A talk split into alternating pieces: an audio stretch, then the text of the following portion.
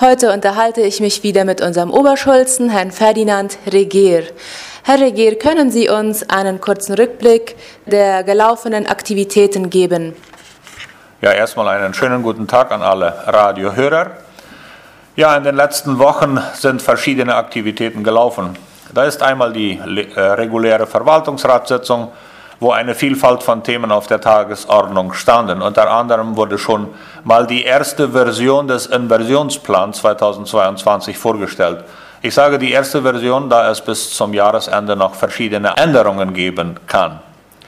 Ein sehr interessantes Ereignis fand auf der Estancia Moroti statt, der sogenannte Tag der offenen Tür.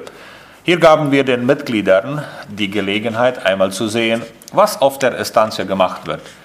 Ich würde den Tag als sehr positiv auswerten, da ziemlich viel Interesse und Unterstützung von Seiten der Mitglieder gezeigt wurde. Wir hatten den Besuch vom Direktorium des Sanatorio Adventista aus Asunción bei uns. Sie haben uns ihre neuen Einrichtungen vorgestellt und gezeigt und sich sehr bereit erklärt, mit uns zusammenzuarbeiten. Das heißt, auf dem Gesundheitsgebiet interessant zu sehen, wie viel Inversion gemacht wurde, um einen guten und gezielten Kundendienst zu machen.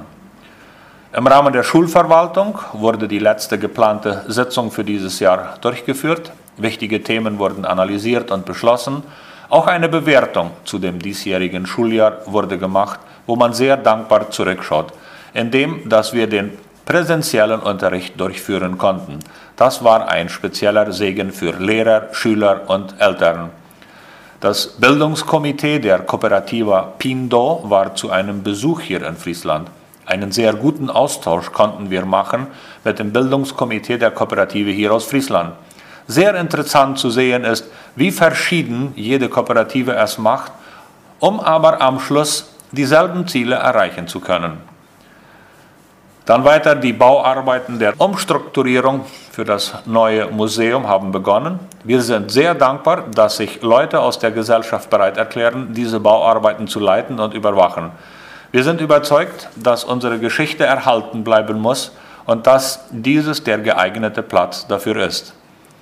Auch in dem alten Verwaltungsgebäude werden Umstrukturierungen gemacht. Gezielt sieht man vor, die Hauptkassen in nächster Zeit einen neuen oder frischen Raum zu geben, um damit gezielt schneller und besser den Kundendienst zu erledigen. Zu diesem Thema werden in nächster Zeit noch mehr Informationen übermittelt werden.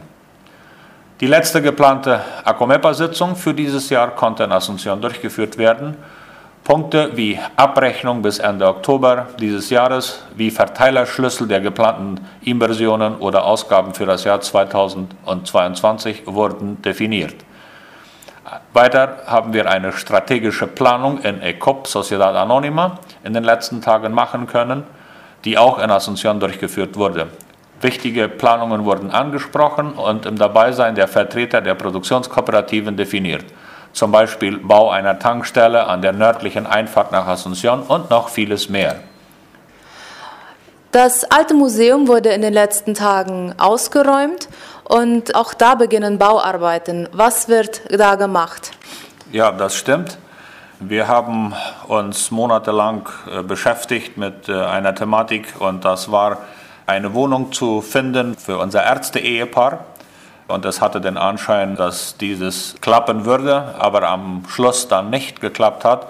Und so ist der Verwaltungsrat sich einig geworden, das alte Museum umstrukturieren zu einer Wohnung und dieses dann bereitzustellen für das Ärzte-Ehepaar Resanovic. Und welche Aktivitäten stehen in den nächsten Wochen noch an? Ja, anfallende Programme sind mehrere. Es geht ja zum Jahresschluss und dann wird das immer mehr aber zu denen ich äh, etwas sagen könnte, ist äh, einmal die Gedenkfeier jetzt am 25. November. Dann haben wir den Abschluss der Absolventen im Lehrerseminar, den Abschluss der Absolventen am Collegio Friesland. Dann ist eine Mini-Projektvorstellung der Studenten vom Tercer Curso hier im Collegio Friesland. Dann haben wir noch einige Abteilungen, wo wir die Anerkennungen noch nicht gemacht haben und folgedessen die noch durchziehen müssen. Vielen Dank für das Interview.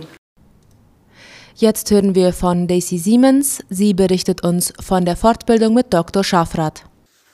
Hallo liebe Radiohörer, hier begrüßt Sie Daisy Siemens. Vom DAF aus wollte ich berichten, dass wir Anfangs November das Vorrecht hatten, Dr. Hugo Schafrath hier in Friesland zu haben. Er ist für die meisten Leute unbekannt. Also kurz gefasst. Er ist Tierarzt mit deutsch-brasilianischer Herkunft, aber er wohnt in Paraguay und seine Familie widmet sich schon seit Jahren der Schweinezucht. In diesem Bereich sind sie sehr erfolgreich und in den letzten 20 Jahren sind sie auch aktiv in der Schafzucht. Das Ziel war, dass uns etwas von seinen Erfahrungen berichtet und somit uns ein Wegweiser ist, da hier in Friesland und Umgebung immer mehr Schafzüchter sind.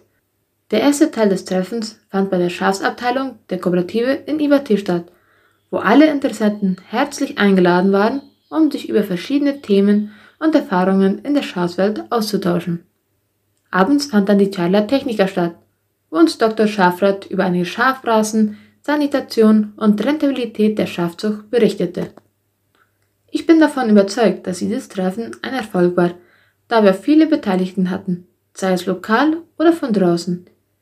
Wir hatten Besucher von Itacurubí del Rosario, Santani, General Aquino, Barrio San Pedro und Fulnam. Im Total waren wir so an die 30 bis 35 Leute. Ich glaube auch, dass jede Person, die an dieser Fortbildung teilnahm, etwas Neues dazugelernt hat und es in seiner Schafzucht weiterhin anwenden wird. Dankeschön.